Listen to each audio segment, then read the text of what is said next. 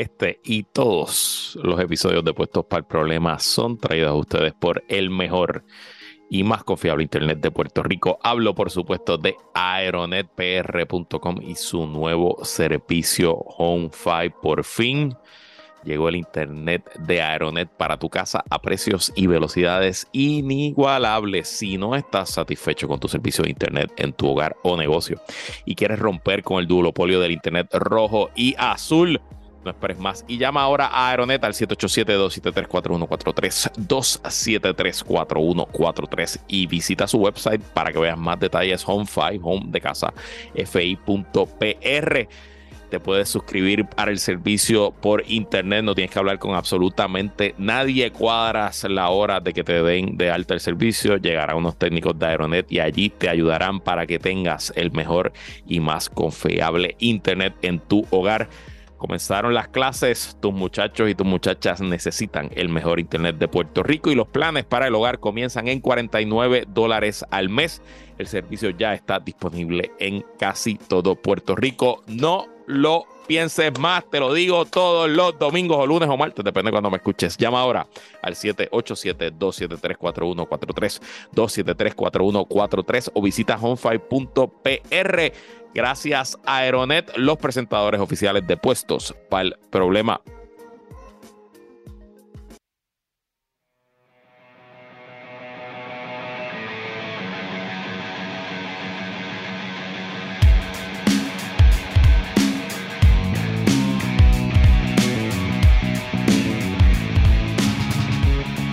Amigos, uy, es un Wii medio, medio, medio, medio, porque estuve en el rancho.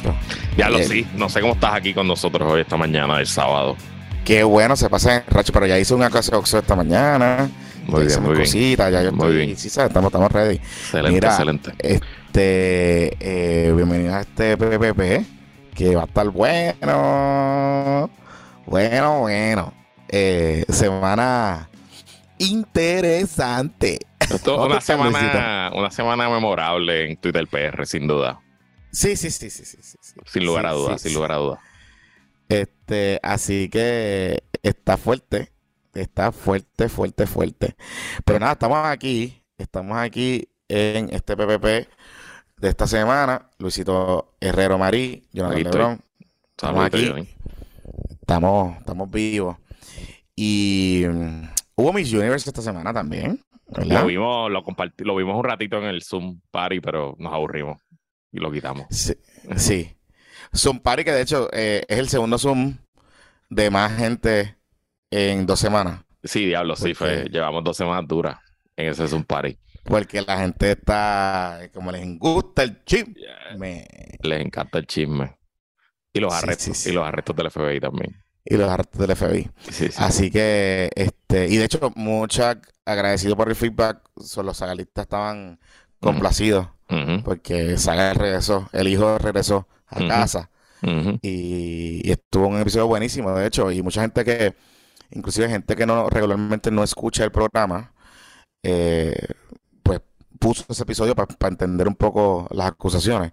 Así que fue bastante instructivo, ¿verdad? Eh, en términos de lo que va a poder pasar o no. Y complementa bastante la cobertura, que, ¿cómo es? Continua que tenemos sobre el caso y que vamos a tener sobre el caso aquí en PPP. Pero, oye, Miss Universe, mucha crítica, mucha crítica y muchas cosas. Yo, de lo que vi ese día, honestamente, pues está difícil que ganemos la sexta corona, que es la que están buscando. Porque, pues, hay una. No, no sé qué está pasando, pero, pero acuérdate que Miss Universe está como una transición. El concurso está eh, en una. eh, Lleva unos últimos años haciendo unos cambios, en parte porque hay otros concursos nuevos mejores. Eh, Y no saben, percibo que no, no están claros dónde, ¿Dónde en están? qué parte No. del mundo woke quieren estar. exactamente, exactamente. Porque hay, hay, como todo ahora mismo en la vida, tras la polarización extrema que estamos viviendo a nivel global, eh, pues tú puedes ser super mega woke y permitir lo que alguna gente habla de mujeres trans, este, mujeres embarazadas, este, eh, diversidad corporal, ¿verdad?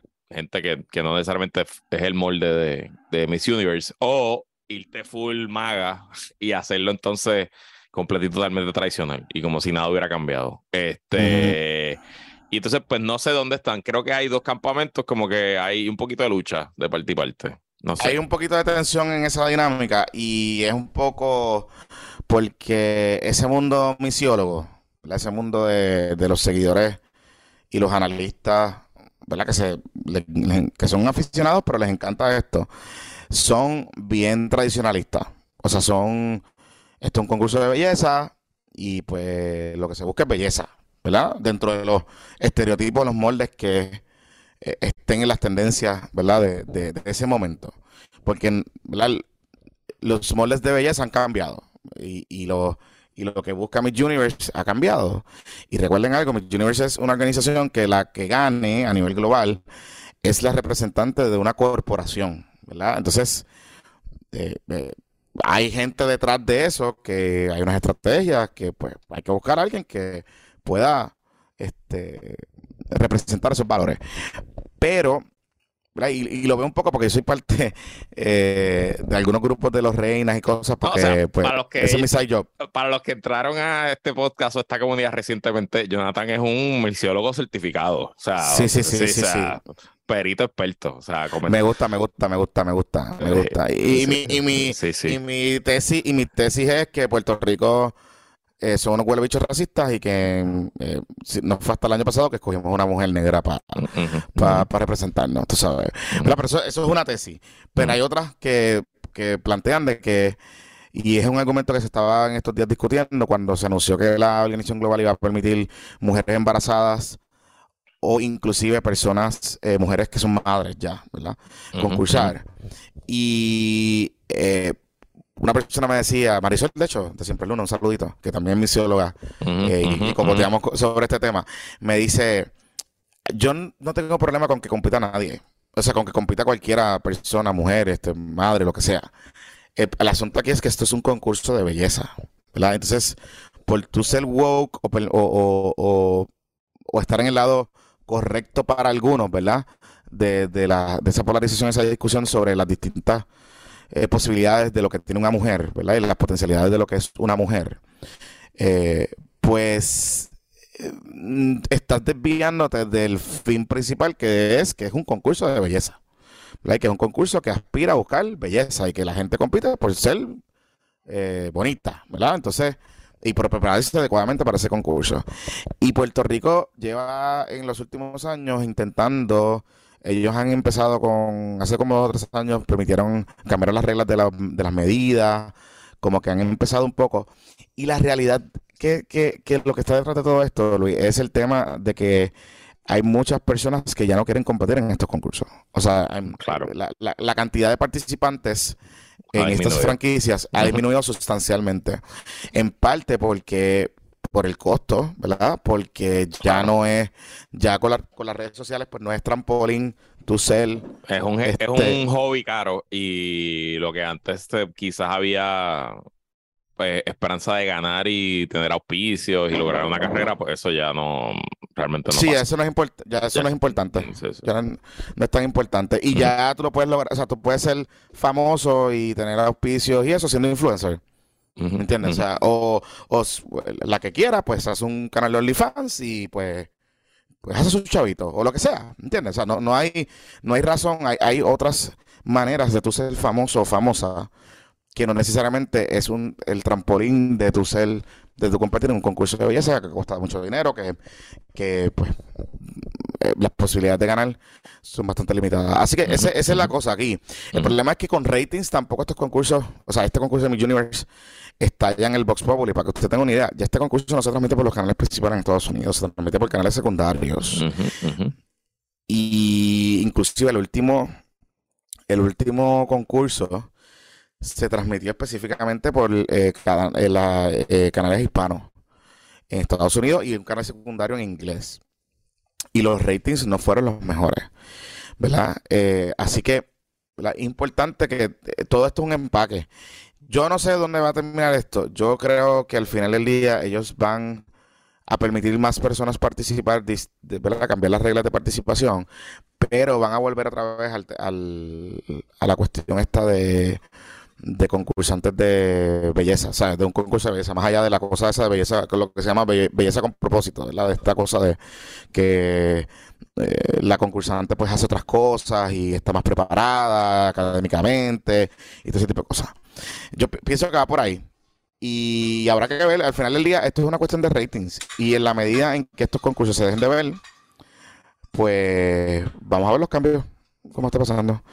Así que nada, pero el concurso estuvo malo, o sea, en términos de producción, aquí en Puerto Rico estuvo como flojito. O sea, no sabía que eh, fue tan lento. Este, pero nada. De hecho, tu- tuvo el primer, eh, bueno, el segundo, yo creo que Modesto Lázaro fue en un momento dado animador de alguno de estos concursos. Ok. Pero Julio, Julio Rivera Saniel fue el, el presentador y pues, estuvo cool. Eh, una persona, un hombre negro, tú sabes. It's okay, vamos a ver. Digo, Gisette Cifredo es la nueva, ¿cómo es la nueva tenedora de la franquicia? So que quizás ella va a implementar algunas cosas nuevas, no sé. Eh, pero, pero sí hubo mucha discusión en los misiólogos de que pues están desviándose de su, de su propósito. Vamos Mira, y más allá del show y lo que pasó, la, ganadora, mi Fajardo, eh, es buena, es mala, sí, eh, va a ser buena candidata Eh, prospecto. es una Vi que quedó tercera en Miss América el año pasado. Sí. Y es de, Sí. es de, es de Central Florida. Es, un int- es int- es interesante porque es el tercer año consecutivo que eh, hay concursantes de la diáspora. Ujú, Esta muchacha no vive en Puerto Rico. Y había otra también, creo que la Aguadilla, una de esas, tampoco era de, o sea, no hablaba español. Creo que sí, creo que sí. Este, y la de, eh, y ustedes recordarán que Madison, que ganó hace dos, tres años atrás, Madison no vivía aquí en Puerto Rico. O sea, no, ni nació ni vivía en Puerto, ni vivía en Puerto Rico. O sea, vivió bien poco en Puerto Rico, se crió en Estados Unidos. Este, y años antes también habíamos tenido a la aquella, la Bodín, la de la de este muchacho, la de la de este señor, este, Dios mío, la de Miguelito Ferrer, eh, que también ganó, que era una Sí, muchacha eh, mixta, ¿no? ¿Sabes? Como de familia, madre puertorriqueña, papá extranjero, Ujú, ujú. etcétera. Y eso parece que va a ser la tendencia, y eso está cool porque está reconociendo que por o sea, ser puertorriqueño La mitad del país está afuera. so. para afuera, por Ujú. eso que ser puertorriqueño tiene distintas manifestaciones, ¿verdad? Y tú puedes vivir en cualquier parte del mundo, querer representar a Puerto Rico, eso pasa en el deporte y pasa, está pasando ahora en Miss Universe. Yo te, yo te digo algo, yo creo que esta muchacha que ganó, hay que trabajarla bastante. Me, me da la impresión de que hay mucho, de que va a haber un equipo detrás de ella que van a hacer algunos cambios sustanciales, pero que ella ya ha recorrido, está bastante preparada para el concurso, porque ya compitió, o sea, ya ella es una competidora profesional. Este, así que la preparación no va a ser tan intensa como quizás una, una muchacha que hubiese ganado, que era más rookie, ¿no? Eh, en este tipo de, de. Pero no creo que ganemos el sex- la sexta corona. O sea, no creo. Es bien poco probable que nosotros ganemos Miss Universe a nivel global con esa nena. Este, si no la ganamos con Michelle, con que era la, la del año pasado, eh, no creo que ganemos con esta. O sea, es bien poco probable que eso vaya a pasar. Pero, pero amor, o sea, es una segunda mujer negra que escogen. So, es años corridos, eso es positivo. Dos años corridos. Así que estamos en ese, en ese asunto. Sí, lo que falta es verdad, Rubén, falta una candidata neotaína. Una Eso es verdad. Con eso aseguramos la sexta corona, creo que sí. Eso es verdad. Eso es verdad. Imagínate, y el traje típico puede ser algo entonces real, ¿verdad? Porque Eh, no, sí. es, no no es apropiación. Se puede vestir de, de taína y, y Es es real. correcto, es correcto, es correcto. Es más, Mira, puede- parece- yo creo que performance puede ser el, el padre nuestro taíno. Puede ser el performance. Correcto, Sí, correcto. sí. Y pueden traer a la pájara aquella que estaba haciendo el, Ajá, el neotaíno el- en el lugar, la, la, la competidora del lugar. ajá. Mira, pero antes, para cerrar este tema y seguir con, con otro, eh, hubo una controversia porque había una candidata que muchos consideraron que era gordita, Ajá, que la era Miss Guaynabo, me parece. No jodan con mi Guaynabo, puñeta. No solo, no tan solo es que no juegan con mi cuinado, es que yo no sé, cabrones, cuál es el, el estilo de belleza de ustedes, porque esa nena, o sea, hermosa, Hermosa, hermosa. preciosa. Eh, pero, pero hermosa, hermosa. O sea, mm, más bonita que muchas de las otras candidatas que estaban allí. Así es. Este, así que suave también, porque sacaron los prejuicios facial y sacaron la gordofobia facial. Y, y Twitter PR se votó con los memes y los comentarios y las cosas. Y esa nena estaba, además de que estaba, de que tenía una personalidad chulísima y estaba bien preparada, bien preparada. Así que, este, la gente está al garete. Además, cabrones y cabronas, tú sabes, yo los veo a ustedes y, opinando de los cuerpos de otra gente y yo los miro amigo, usted se está mirando en el espejo, Corillo. O sea, suave también, suave. Como que dejemos de opinar. Lo, mismo le hicieron a Diego con en la boda. Dejen de opinar de los cuerpos de la otra gente. El que, el, usted no, usted está saliendo con esa persona, no, pues no es su problema. No es su problema. Y ya, sigue para adelante. Seguimos. Vamos para. Mira, ahí le estuve en el rancho. Qué bueno. Oye, yo vi el juego por YouTube hasta que me pusieron las noticias. Este, ¿Qué fue lo que pasó ahí? Cabrón, yo no sé. A las 10 de la noche, yo me imagino que había alguna máquina en algún sitio que tiene que estándar a las 10 de la noche Telemundo 2 cambia las noticias. Y empezó el broadcast de las noticias en Telemundo Pelado, los juegos van por el punto 2 y lo que están tirando por YouTube es el punto 2. Eh, y yo siento que se prendió una máquina porque fue a las 10 ahí en punto, boom, y nos tiraron para las noticias. Y vimos toda la intro de las noticias, y vimos a Ole Rivera Nieves presentar la primera historia, y empezó la primera historia, y ahí volvió el juego. Problema que era el cuarto el quedaban 2 minutos 30, nosotros volvimos cuando quedaban 14 segundos. Diablo. Me perdí todo eso, cabrón. Me lo perdí. Lo, vi en la página de FIBA ahí dándole refresh, cabrón, como si fuera en 1998. Dylan, Dylan, exacta. Esa es mi indignación, Dylan, esa misma. Espérate, aquí, da, hambre, porque yo no sé si hay alguien aquí al frente y tengo un, un revolú. Da un brequecito, espérate. Déjame chequear. Un paréntesis, un paréntesis rápido. Espérate. Dylan, ¿qué pasa? Cállate. Yo voy a dejar esto, yo no voy a sacar esto. Esto se va así mismo para que la gente escuche lo difícil de la vida de Jonathan Lebron. Cállate.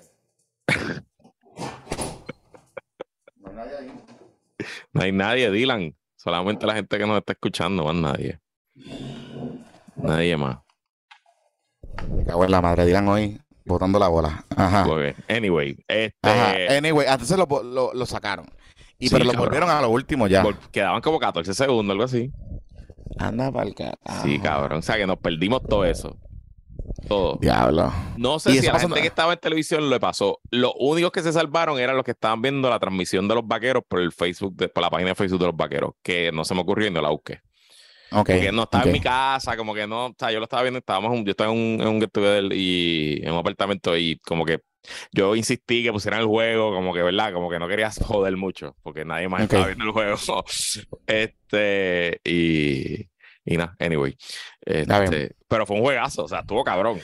Estuvo bien cabrón, pero estuvo bien cabrón, bien cabrón, bien cabrón. Cuando Javi Mojica al principio se lastima, yo dije, mmm, yo miré a mi esposa y les dije, mmm, esto iba a estar fuerte. Eh, pero, pero estuvo buenísimo, buenísimo. Y había mucha gente de San Germán. Muchísima gente de San Germán. Obviamente porque como los boletos los vendieron por internet, pues mucha gente entró. Así que había... yo, yo compré los boletos, yo estaba con Emanuel, eh, patroncito, y que es vaquero también. Y entonces, pues, yo entro a tiquetera y le pongo ves, o sea, pongo las seis sillas, ves eh, available, whatever, el setting ese que ellos tienen. Pues me da las seis sillas eh, juntas en la mejor área.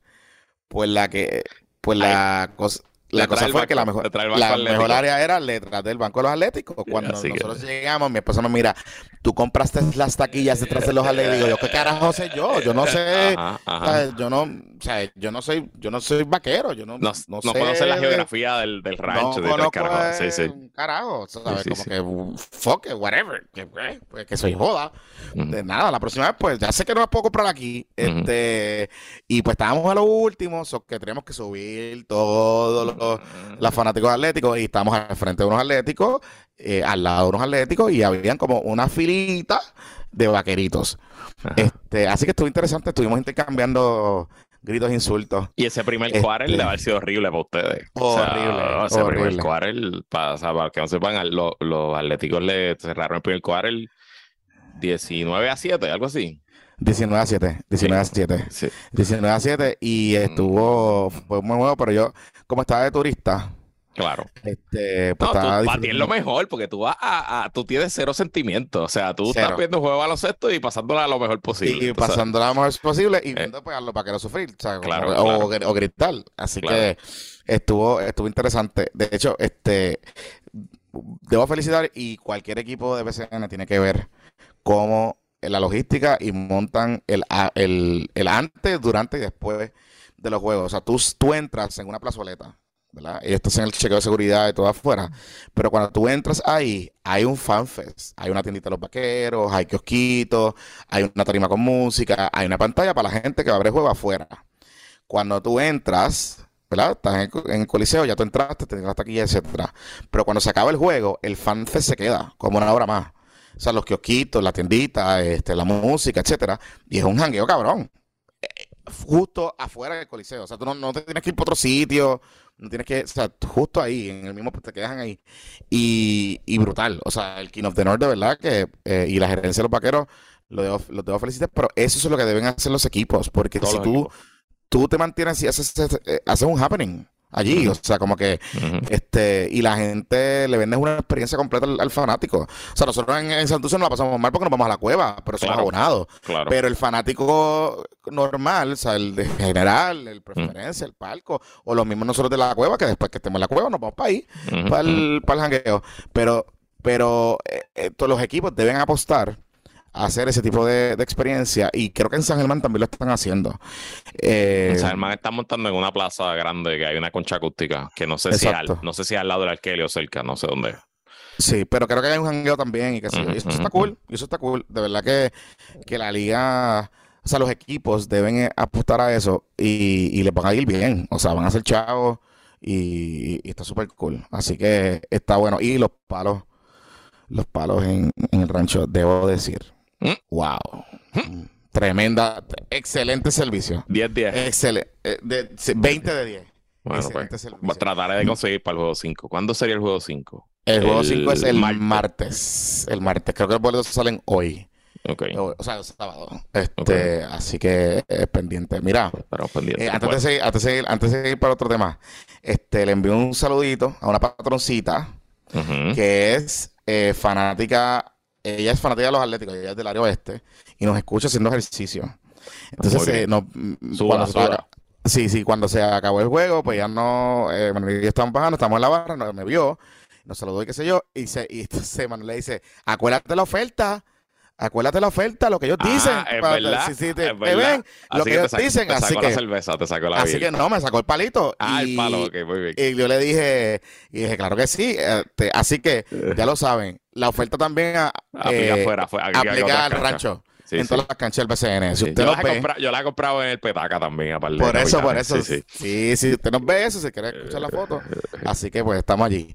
Así que un saludito y gracias, y gracias por el apoyo a la patrocinita Espero que estés ahora atlética. mismo haciendo algo bien incómodo, push-ups o algo bien difícil y que te hayas caído, te hayas Y se ríe, te- estés riendo, no, vacilando, vacilando. Sí, sí, sí, sí, sí, sí, sí.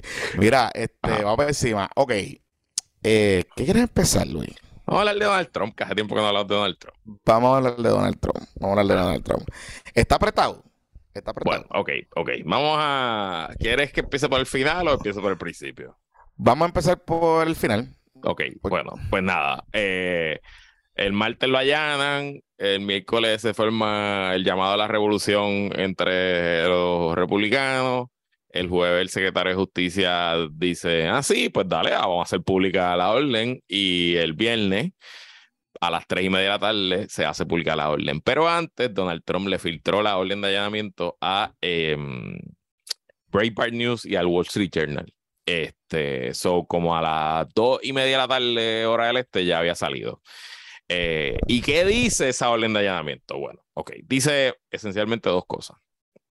Uno, que a Donald Trump lo investigan por violación a tres leyes específicamente. Uno es la, el Espionage Act, que es una ley del 1917 que, o sea, la firmó Woodrow fucking Wilson en plena Primera Guerra Mundial. Este, y entiendo que esa es la ley que Trump en el 2018 fortaleció. Eh, ¿Verdad? Porque recordarán que Donald Trump pues, decía que Hillary Clinton había violado la ley al tener los emails en un servidor privado en su casa y él enmendó varias leyes, firmó varias leyes en 2018 que hacen esas ofensas que hizo Hillary Clinton, pues eh, la hace delitos más graves. Ok, so un poquito, puede haber aquí algo de Donald Trump te mata de tú mismo. Entonces, eh, adicional al Espionage Act, eh, a Trump lo están investigando por una ley que dice que es un delito destruir o esconder un documento para obstruir a la justicia, o sea, lo están investigando por obstrucción a la justicia, y otra ley que prohíbe la remoción de materiales gubernamentales. ¿Ok? So, básicamente esas son tres leyes importantes en el contexto porque ya entonces Trump ahora está aprobando otra defensa pública, que es que él dice que esos documentos no son confidenciales porque él los desclasificó. Y el problema es que estas leyes no hablan nada de documentos clasificados o no clasificados, solamente hablan de materiales gubernamentales o documentos del gobierno. documentos que pueden ser, que, que supone que no se muevan de, su lugar. en teoría puede hacer una carta pendeja de, una cosa a otra. No, obviamente yo dudo mucho que fucking Mary Garland haya enviado un allanamiento por una carta, pero o sea, solamente para llevando, llevándola ridículo. Ok, eso es una de las partes de la orden de eh, allanamiento que la emitió un magistrado del Southern District, que entiendo que fue nominado por Trump. Em, la emitió el viernes pasado, o sea, el viernes 5, y no fue ejecutada hasta el martes o el lunes, no sé, bueno, whatever. Este, se cogieron el weekend. Entonces, lo otro importante y, lo más revelador de lo que hicieron, lo que se hizo público ayer es el inventario de lo que se llevaron. Este, ellos lo dividen en 28 items, que algunos items están divididos en pues 10, 10A, etcétera. Em, y ahí pues se habla ellos dan los detalles dentro de lo que, lo que el gobierno puede decir y no decir. Interesante que de las pocas cosas que le ponen nombre y apellido al documento, se llevó el indulto a Roger Stone. Por alguna razón, el indulto oficial que él le dio a Roger Stone lo tenía guardado ahí en Maralago. Vaya, vaya. Yo presumo, yo presumo que eso él lo usaba cuando venían los panas o la gente idiota que pagaba por estar allí y él se lo enseñaba a la gente. Yo presumo que eso era como un trofeo. Ok, ok, ok. Y, obviamente, pues eso es público, porque el, indulto por su naturaleza es público, pues, pues no hay problema que la gente del FBI en el inventario ponga exactamente que encontraron eso. Otra cosa en esa caja, la caja 1A, información relacionada al presidente de Francia. Hmm. Mm. Eso parece, eso parece como chismecitos de, de algo comprometedor, ¿verdad? Porque, hmm, interesante. ¿Por qué? Porque, digo, y dice presidente de Francia, no dice Manuel Macron, a lo mejor es un expresidente, qué sé yo, algo, es algo de Charles Bueno, pero Manuel, para, para, para, Manuel, para, de Mitterrand, algo así. Pero recuérdate que Manuel Macron, en un momento dado, fue bastante durito con Trump.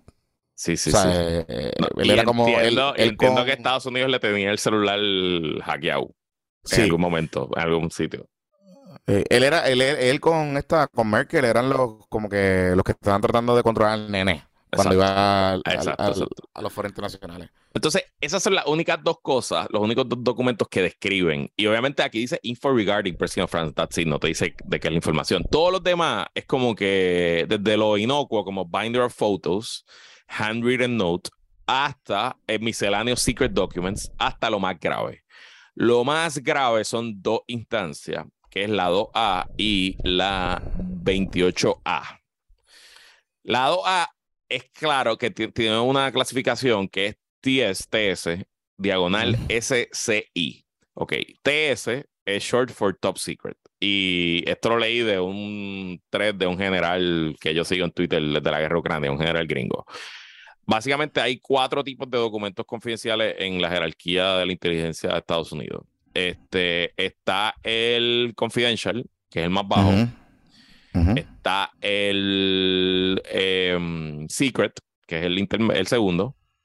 Está el top secret, que es el tercero. Y está el más importante de todas, que es este que te dije, TSSCI. TS significa top secret, SCI significa sensitive compartmented information, o sea, información sensitiva compartimentalizada. Siempre se me hace difícil decir esa palabra en español. Em, esa información que está compartimentalizada es una información que además de ser top secret, requiere que la persona autorizada para la verla vaya a una facilidad particular para verla no está ni siquiera en el internet secreto del Pentágono, está como en unos servidores que solamente está conectado a estas facilidades. Y obviamente. Es como, eso se llama eh, un air gap computers, o sea, algo así. Es como está separada y un montón de cosas. Y, y, y, pues a eso tiene acceso, obviamente, el presidente, porque el presidente tiene acceso a todo. Pero además del presidente, qué sé yo, 10 o 15 personas, quizás 20 o 30 en Need to Know Basis. Y ahí hay pues información de assets de la CIA, hay información de misiones secretas, de prototipos de armas, ahí está la información de armas nucleares. ¿Ustedes se acuerdan el primer impeachment de Trump que fue por Ucrania, que, que Trump estaba obligando, eh, básicamente chantajeando a Zelensky, que a cambio de un dinero, que Zelensky dijera que está investigando a Joe Biden? Ah, lo recuerdo. Sí, que, que básicamente el efecto fue retrasar la llegada de ayuda militar para que nada, o sea, el efecto es ahora que Exacto. no estaba ready. Exacto. Pues el cover-up que hizo la Casa Blanca para que no se supiera esto es que el call log, el resumen de la llamada entre Trump y Zelensky, que usualmente es un documento que es secret, pero tiene acceso mucha gente alrededor del gobierno federal, gente del, del Departamento de Estado, etcétera, etcétera. Para que eso no pasara y ese récord no se viera, el ayudante de la Casa Blanca de Trump guardó esa información en un TSSCI, en un sitio de esto. En vez de guardarla en donde se guardan todos los, los, readouts de las llamadas eh, del presidente con otros presidentes, la guardó en un sitio aquí para que nadie tuviera acceso. para que tú tengas idea de, la, de, la, importancia de la información. Ya lo. Este, y entonces, pues hay uno de esos. Esa es la, como te dije, la 2A, dice Various Classified TSCI Documents. Y la 28A dice misceláneos, top secret documents, pero hay un tachón de la gente y le añaden el SCI. Hay un tachón de la gente que hace el esto y se lo pone así como que a mano. Así que eso, eso deben ser los, documentos más, más, más comprometedores. Adicional a eso, Potential Presidential Records, Handwritten Note, Binder of Photos, Miscellaneous Secret Documents, Miscellaneous Top Secret Documents, Miscellaneous Confidential Documents, Miscellaneous Secret Documents, Confidential Documents, Miscellaneous Secret Documents, Miscellaneous Confidential Documents, Miscellaneous Top Secret Documents. Hmm. Entonces, eso eh, ocurrió ayer. Em, como les dije, hay distintas defensas que están levantando los trompistas. Primero, una de las defensas era que los documentos se los plantaron allí, que el FBI le dejó los documentos allí. Claro que sí, claro que sí, claro que sí, claro que sí. Cuéntame pero, entonces, ahora la defensa es que no, que Donald Trump, antes de llevarse los documentos, él eh, los desclasificó, porque la única, o sea, el presidente tiene poder de desclasificar documentos o publicarlos o whatever, es lo que le saca a los cojones. Mm. Pero entonces, pues me tienes que decir either or, o te dejaron los documentos ahí, cabrón, ¿verdad? Te los plantaron, o tú los desclasificaste y los tenías. No, no puede ser las dos. Así que por ahí está, eh, eh, Maga World está todavía medio como que no sabe por dónde irse. Eh, pero lo alarmante de todo el asunto es que el jueves en la noche, antes de que se publicara este, este inventario, el Washington Post publicó que fuentes del diario eh, dicen que habían documentos relacionados a asuntos nucleares entre los documentos incautados por el presidente Donald Trump. Que puede ser desde un mapa de los stockpiles hasta, qué sé yo, algo más sensitivo como tal. Eh, y entonces hay mucha, ok, hay, mucha especulación y, y, varios asuntos. Lo primero que quiero decir, eh, no tienen que ser documentos nucleares para que Donald Trump vaya a cometer un delito, ¿verdad? Para dejarlo claro. Porque un poco también la técnica puede ser, ah, mano, eran documentos nucleares y después resultan que no, que eran documentos, qué sé yo, de un nuevo proceso para sacar el gas natural de la tierra. I don't know, alguna mierda así. No lo hace menos delito, ¿entiendes?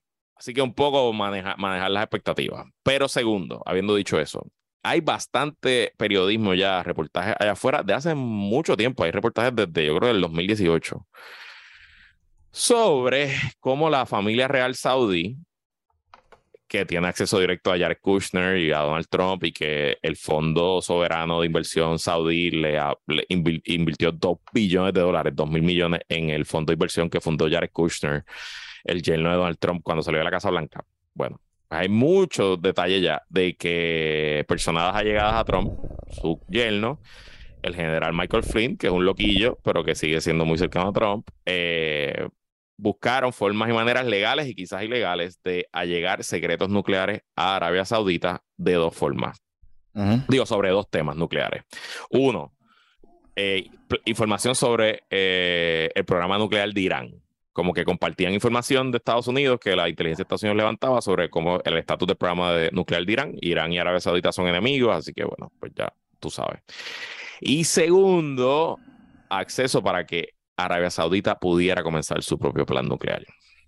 Vaya, vaya. Vaya, vaya. Esto es más complicado, Luis.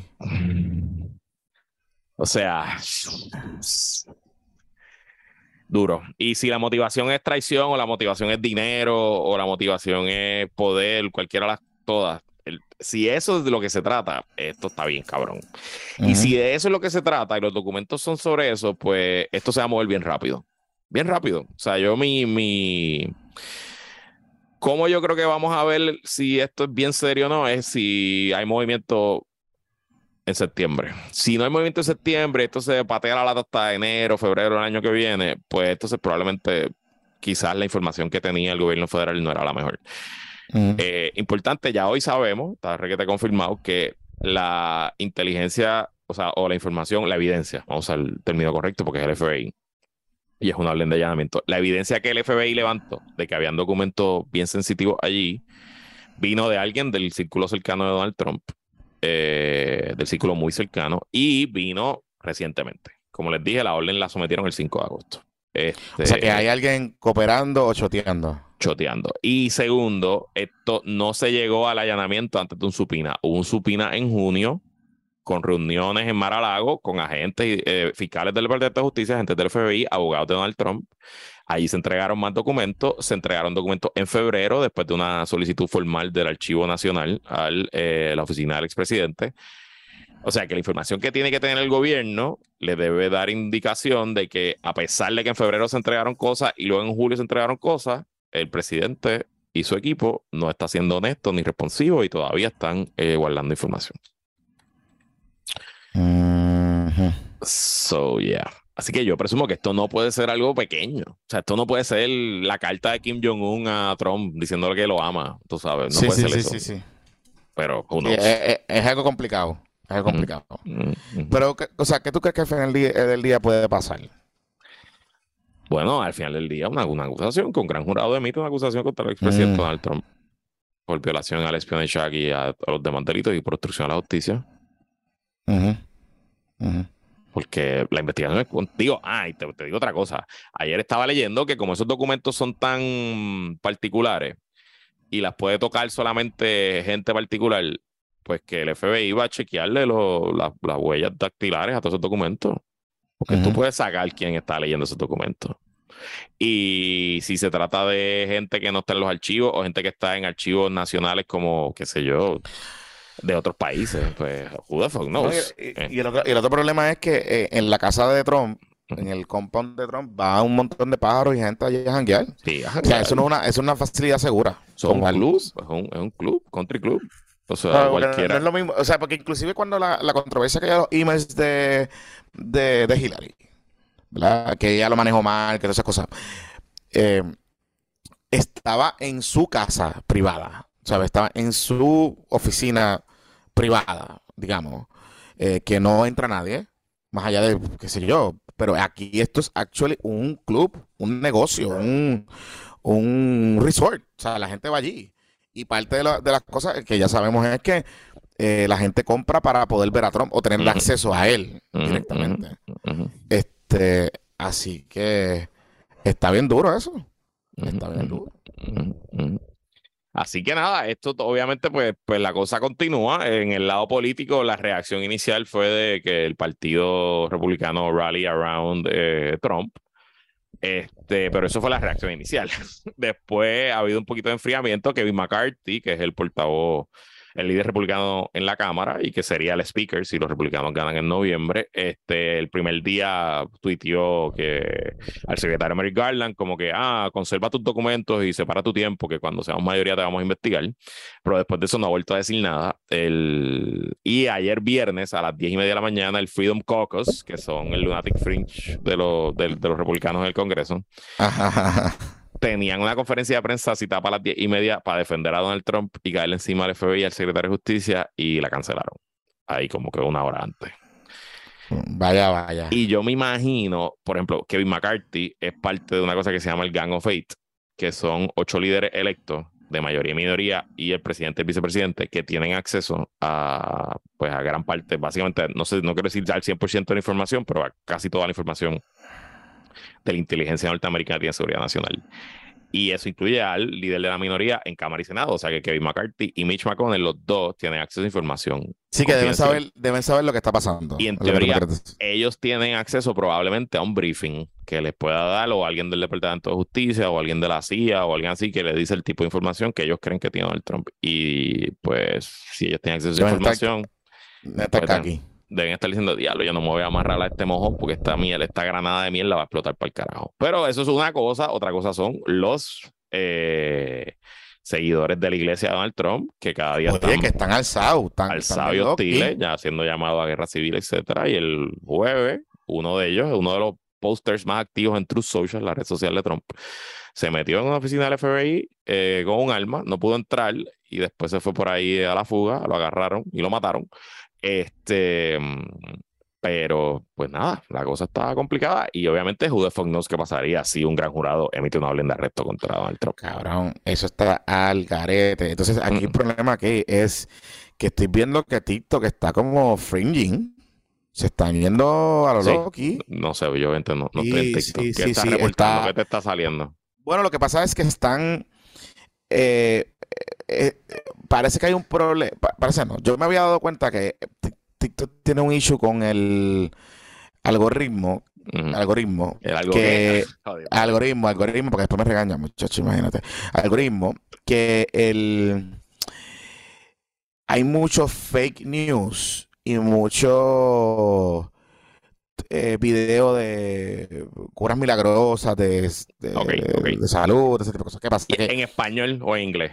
En los, dos? en los dos, Pero ¿qué pasa? Que cuando, porque acuérdate que el, ese, esa red social está diseñada, por ejemplo, una de las cosas que tú puedes truquear ese, ese algoritmo es que si tú haces eh, un, un video con una canción que está famosa o que está trending, o un sonido que está trending, pues tú puedes hacer un, un video con un contenido fake, con un sonido trending, y el algoritmo te lo va a te lo va a weaponize por ahí para abajo. Y eso es lo que está pasando. Y me di cuenta, porque he visto muchos videos en, que han brincado para Twitter, de gente maga que básicamente están diciendo que eh, tú los ves y tú pensarías que, pues, que, Estados Unidos va rumbo a una guerra civil eh, por esta situación. Y que están bien, bien locos, o sea, bien, bien intensos. Ellos se han creído el cuento de que esto es un, un, un complot para destruirlo. Y, recuerden algo que le hemos hablado anteriormente. Una de las cosas que, una de las plataformas discursivas en cómo se monte, cómo se construye Trump o el trumpismo, es en el fear, ¿verdad? el miedo del el hombre blanco, que incluye también mujeres blancas, de la América profunda, de que están siendo desplazados por un sector centro progresista que va a cambiar la fibra americana de lo que es la nación y todo ese tipo de cosas, ¿verdad? Entonces, eh, eh, ese hábilmente Trump ha explotado eso y ha construido, y por eso es que él dice el deep state, y de que hay una conspiración, de que hay un gobierno tras el gobierno y unos poderes, ¿verdad? Por encima del gobierno federal, que son los que controlan, etcétera, etcétera, etcétera. Y es parte de todo eso. Y este allanamiento confirma, o sea, refuerza esas, esos miedos, ¿no? Esos prejuicios de que en efecto, pues Trump, ¿verdad? Es lo que le está viniendo a la gente, de que Trump tenía razón. Em, así que habrá que ver, porque ya vimos lo que ellos pueden hacer. Lo hicieron el 6 de, de, enero. O sea, eh, está duro, está fuerte. Entonces te pregunto, efectos en los midterms que están ya cerquita por ahí. No sé, mano, no sé. Eh, las primeras encuestas que han salido eh, dice que aumentó la ganas de los republicanos de salir a votar.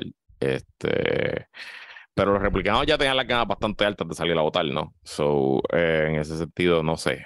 muy temprano para saber. Este, y lo que te digo de nuevo, si esto es tan serio como cosas nucleares, pues este, va a pasar algo en septiembre. O sea, no, probablemente lo que sea que ocurra va a ocurrir antes de las elecciones. Así que, ¿quién carajo sabe si va a una acusación ese día? Y, by the way, hay otras cosas pasando porque a la misma vez esta semana en, en Nueva York, eh, el, el, presidente Trump tenía una deposición en un caso civil, una demanda civil que le lleva al Estado por evasión de impuestos y otras cosas con sus corporaciones y sus entidades sin fines de lucro.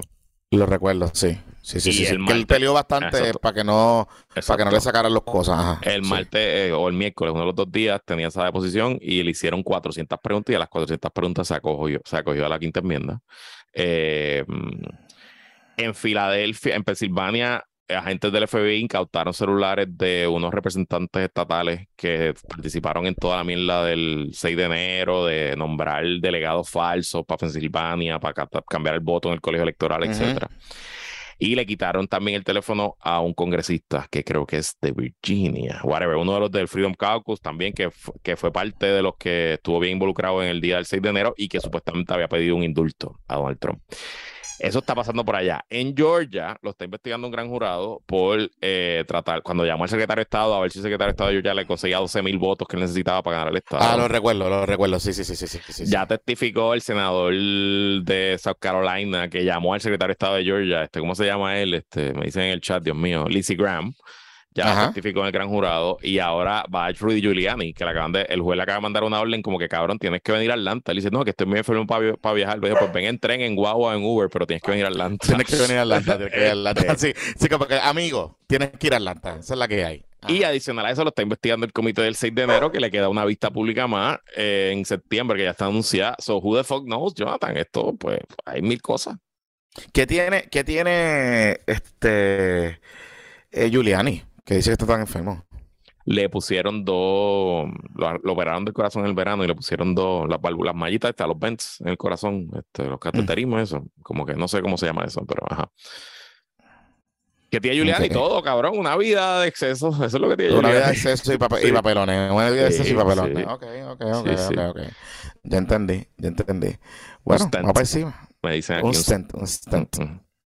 Mira, este, vamos a hacer la pausa porque cuando regresemos vamos a hablarle un par de cositas interesantes. Hay, hay temas de Twitter PR y hay PP Update. Hay PP Update, hay temas de Twitter PR, vamos a hablar de educación y vamos a hablar también de eh, el chisme de la nominación de la Procuradora de la Mujer, que parece ser que tiene que ver también con el currículo de perspectiva de género. Vamos a hacer la pausa y regresamos en breve. Y bueno, este PPP es traído también por nuestros patroncitos pymes, arrancando con los mejores jabones, los jabones Don Gato, que de hecho, quiero ir al website ahora mismo de Jabonera Don Gato. Estoy entrando a jaboneradongato.com y quiero ver qué tienen nuevo porque lo nítido de Jabonera Don Gato, que todos son jabones hechos a mano, sin preservativos, sin aceite, sin detergente, sin nada malo para tu piel ni para tu cuerpo, es que ellos cambian las colecciones todo el tiempo y ahora mismo están en la colección Gemstone que dice aquí que eh, la colección Gemstone features some of our favorite gems, eh, gems, perdón, que disparatero soy. Y aquí veo un Artisan Soap de Malaquita, veo uno de Citrina, Black Diamonds, Artisan Soap, Aquamarina, Artisan Soap, nada, lo nítido de los jabones Don Gatos es que si usas el código PPP obtienes un 10% de descuento en tu compra. Así que si quieres mejorar tu calidad de vida y tu experiencia en la ducha, visita ahora jaboneradongato.com usa el código PPP y llévate un 10% de descuento. Ve a su website Jabonera Don Gato, síguelos en Facebook, Instagram y Twitter como Jabonera Don Gato. Y como siempre te decimos, los problemas no se solucionan solo si estás pasando por una crisis financiera o tienes problemas en tu negocio. Existe una ley de protección llamada la Ley Federal de Quiebra La oficina del licenciado Edgardo Mangual González está abierta y está orientando por teléfono de forma gratis y confidencial sobre la protección de la ley de quiebra llamando al 787-753-0055, 753-0055.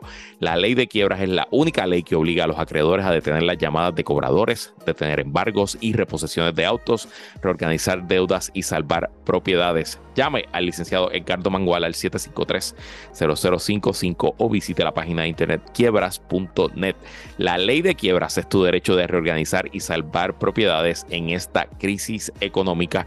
El licenciado Edgardo Mangual 753-0055 753-0055. Regresamos. Aquí continuamos aquí en Puestos para Problemas. Uy, la vida, Luis, la vida. Esta semana. ¿Quién entiende ¿ah? estas cosas? ¿Quién entiende estas cosas? Qué fuerte. Un saludito es hermoso. Mira, Mira, entonces no, no es el FBI en Estados Unidos no es donde único está activo. Oye, el FBI y las autoridades federales en general en Puerto Eso Rico sí. están bien activas. Este mes de es. agosto han estado, este es el, el mejor mes ever. O sea, de las autoridades federales, como dijo, como dijo María José. Eh, o sea, las autoridades federales de Puerto Rico han tenido un tremendo mes. No, sí, no, sí. Hicieron su Tremendo. literal, literal. Y, y, oye, pues, estamos hablando de que el miércoles, jueves, Por ahí. uno de estos días, el agentes del inspector general, no fue el FBI, fue el inspector general del Departamento de Educación Federal, eh, allanaron las oficinas del departamento, específicamente las oficinas de eh, el director, el secretario para Educación Técnica, este, y le allanaron el apartamento también. ¿En dónde era? En Torre La Fuente.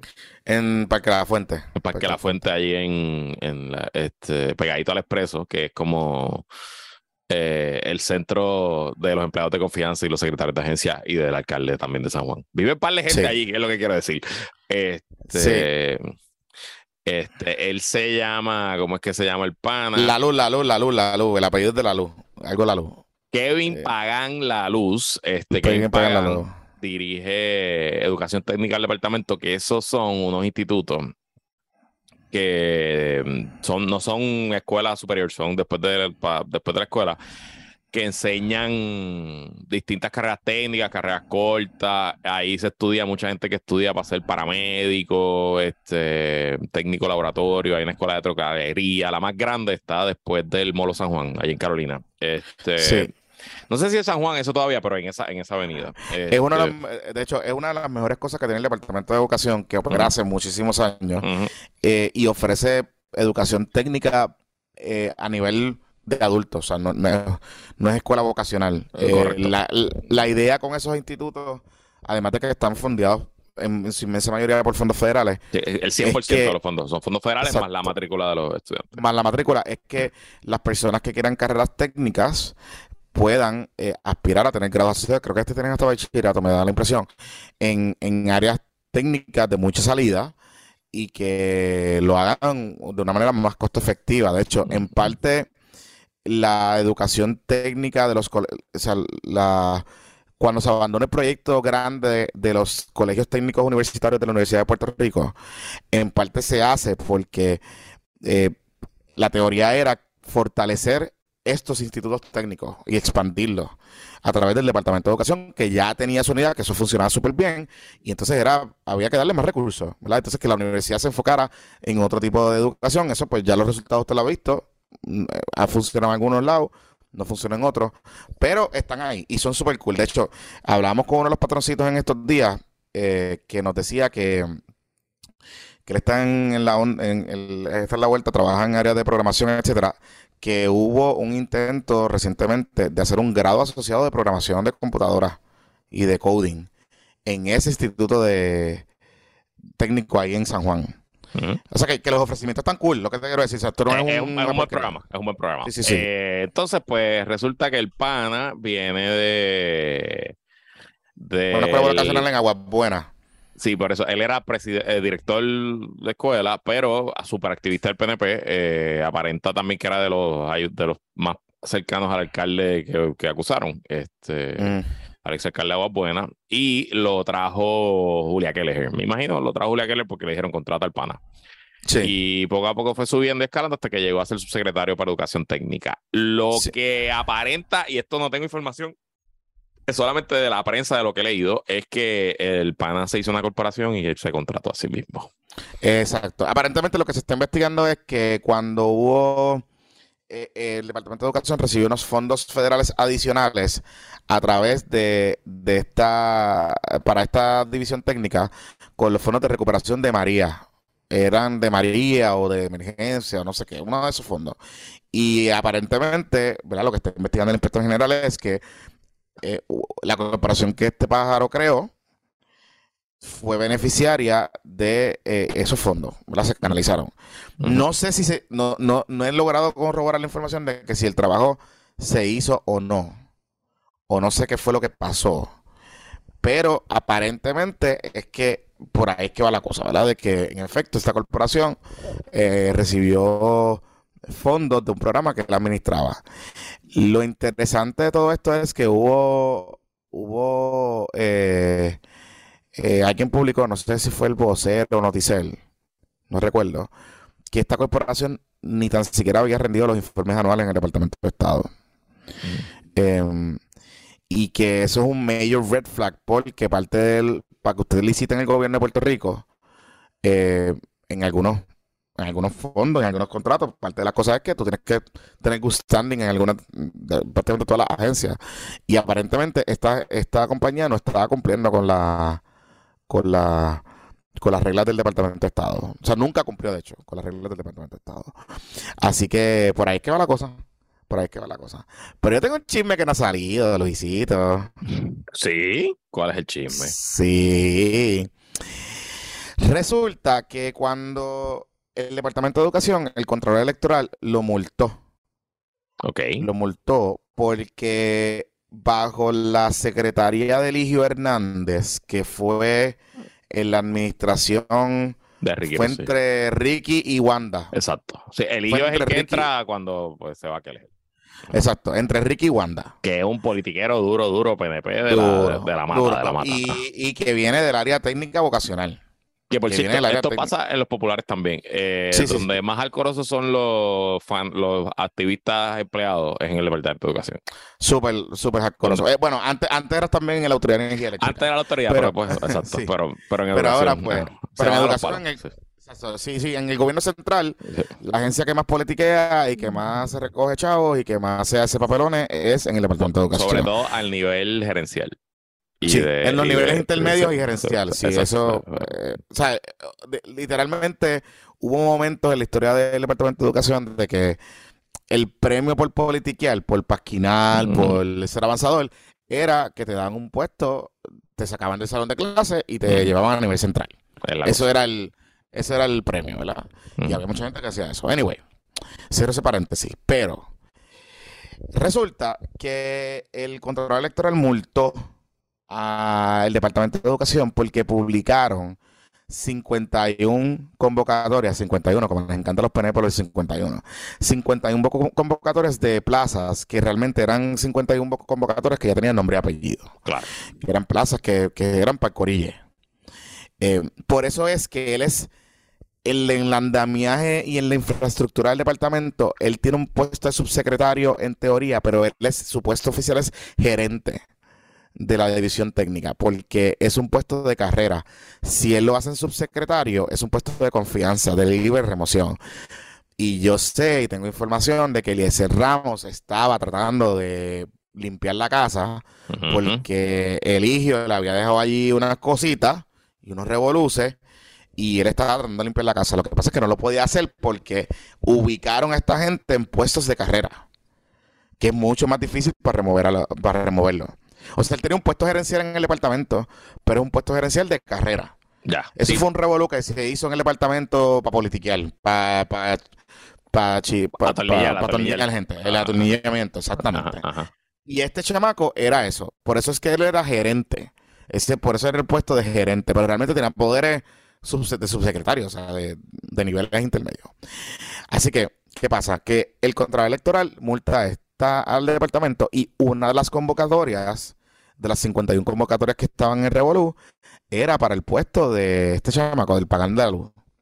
Yo le pregunto al, al Electoral, como que, mire, pero tú sabes, como que esto pasa, qué sé yo. Y él me dice, mira, eh, ellos nos pidieron una dispensa para que no pagaran la multa de 11 mil billetes. Pero la van a tener que pagar porque nosotros descubrimos que le hicieron a propósito y adrede para a la gente. O sea, esto no fue un error deliberado. O sea, el timing y todo lo que estaba pasando era para dejar allí a la gente del corille. Y yo no sé si nosotros, ustedes recordarán que en unos episodios, me parece que el año pasado, nosotros hablamos de Héctor Joaquín Sánchez y la guerra que había de Pipices en el Departamento de Educación. ¿Recuerda quién era Héctor Joaquín Sánchez? Héctor Joaquín Sánchez era el nene de Cari, que era el subsecretario que habían atornillado allí, que era básicamente... El comisionado electoral del PNP. Que iba a ser el comisionado electoral del PNP, que Cari dice a la gente que él fue el que le dio la victoria a Pipo. Y que como es el nene de Cari, pues ahí de hecho lo movieron del Departamento de Educación y está en Dito. De subsecretario de algo. De subsecretario de algo. De algo. Está allí. Y lo sacaron de, y lo sacaron de del Departamento de Educación por un escándalo que Eliezer logró sacarlo. Porque Eliezer estaba loco por sacarlo. Correcto. De hecho, en, en momento de la confirmación de Eliezer, hay una filtración de un informe. ¿Te acuerdas que esto lo hablamos aquí? De un informe donde el Departamento de Educación tenía un plan para eh, remodelar escuelas o mover comunidades escolares donde se sugería que iba a haber consolidaciones de planteles. Ese informe se filtra a la prensa y sale de la oficina de Héctor Joaquín Sánchez justo uno o dos días antes de que Eliezer Ramón iba para la vista de confirmación. O sea, que este tipo le estaba cuchillando y cuchillando y cuchillando. Así que, ¿qué pasa? Que este muchacho de pagar la luz este era el corillo de Eligio Hernández dentro del departamento. Y, ¿verdad? No quiero sonar. No quiero sonar ofensivo, pero pues era el corillo de los pipices de Eligio. Y había otro corillo que eran los pipices de Héctor Joaquín.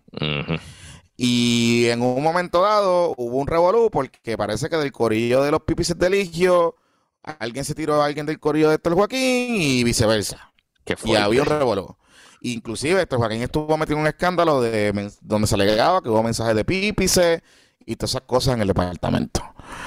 Así que hago todo esto porque este muchacho lo atornillan allí por muchas otras razones que inclusive ahora, ¿verdad? Ya cuando eligió Sale, Héctor Joaquín Sale, etcétera, ha salido a resurgir y, se, y, mucha gente ha hablado de la guerra que había personalista allá adentro por razones más allá de la política. Por otras razones. Y que, pues, la cosa estaba fuerte en esa, en esa, en esa, en esas estructuras intermedias del departamento. Así que, nada, esto, yo no creo que esto tenga, esta investigación de hecho viene de Kelleher, no viene de ahora. Una investigación que tiene mucho tiempo, no tiene nada que ver con la la administración del Departamento de Educación. Eh, como les dije, Eliezer Ramos o sea, me consta que la secretaria, la, el secretario, la oficina del secretario estaba al tanto de que había una investigación y de que estaban investigando a este muchacho. Pero no lo podía remover porque no era empleado de confianza. Pero ellos estaban aware de lo que estaba pasando y de otras investigaciones que hay allí que están ocurriendo. Y les digo más, son investigaciones relacionadas al, al, al corillo entre Kelleher y Eligio Hernández. So, no se extrañen, no se extrañen que en los próximos meses veamos otras, otros allanamientos y otras cositas allí pasando. Así que. No, pero como dijo Luisi, pues que es un departamento muy grande y siempre va a haber corrupción. Sí, en verdad es que está cabrón. O sea, la contestación de Luisi fue como que, cabrón, en serio. Eso es lo mejor que tú puedes contestar. O sea, no, este, de verdad que yo no entiendo. Yo no entiendo.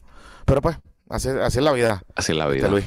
Así es la vida. Y otra cosa que pasó en educación esta semana es que mm, se publicaron los nuevos currículos y a pesar de que hay una orden ejecutiva del gobernador Pedro Pierluisi que establece la educación con perspectiva de género en el Departamento de Educación, pues los nuevos currículos no, no tienen la perspectiva de género.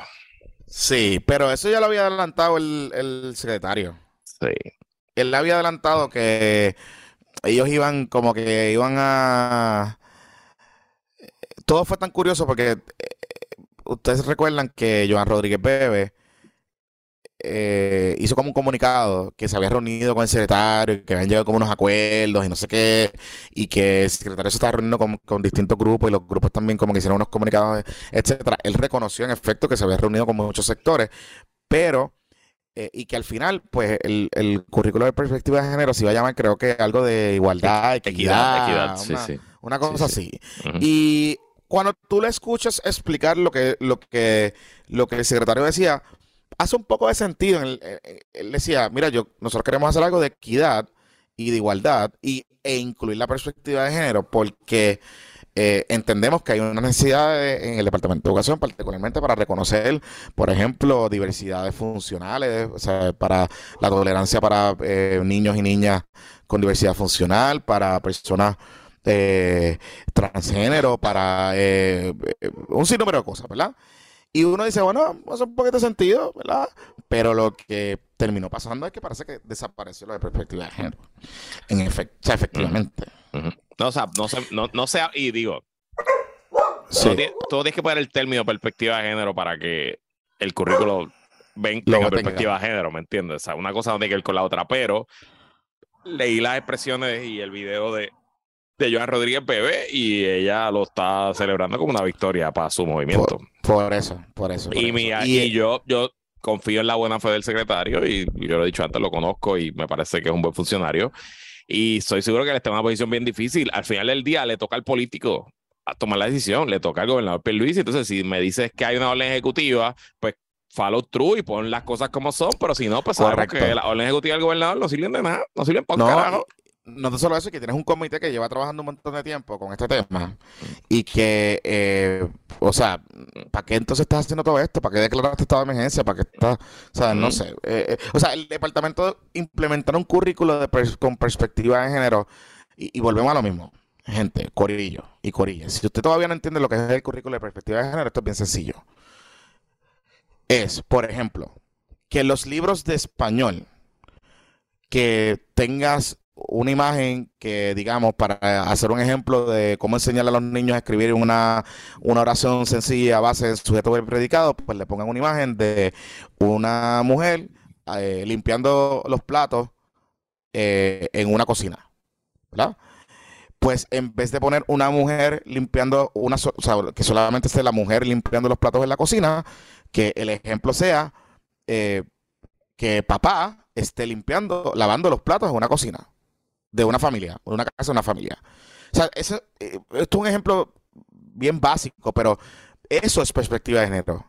Perspectiva de género es implementar, eh, digamos, que los roles de hombre y mujer que tradicionalmente se conocen, digamos, de que los hombres son los que salen de la casa a trabajar en, cierto, en ciertas disciplinas y que las mujeres se quedan en la casa o trabajan en ciertas disciplinas, no se rompan. Y se rompan a través de distintas dinámicas en el proceso educativo.